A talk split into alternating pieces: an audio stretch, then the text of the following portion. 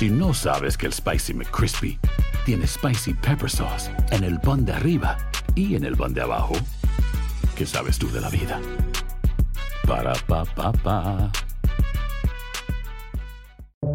Buenos días, estas son las noticias en un minuto.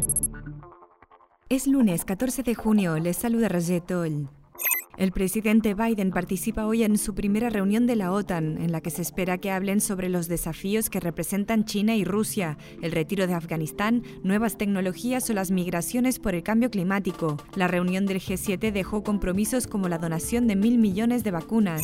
El ultraconservador Naftali Bennett se convirtió en el nuevo primer ministro israelí tras la aprobación por una ajustada mayoría del Parlamento. Netanyahu quedó así fuera del poder tras 12 años como primer ministro.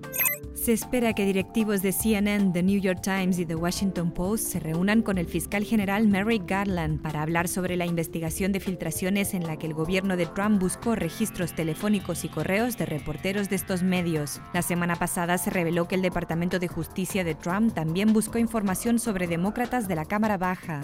La policía de Nicaragua arrestó a tres opositoras más al gobierno de Ortega, entre ellas la exguerrillera Dora María Telles. Ya son 11 los candidatos y opositores detenidos. Más información en nuestras redes sociales y univisionoticias.com.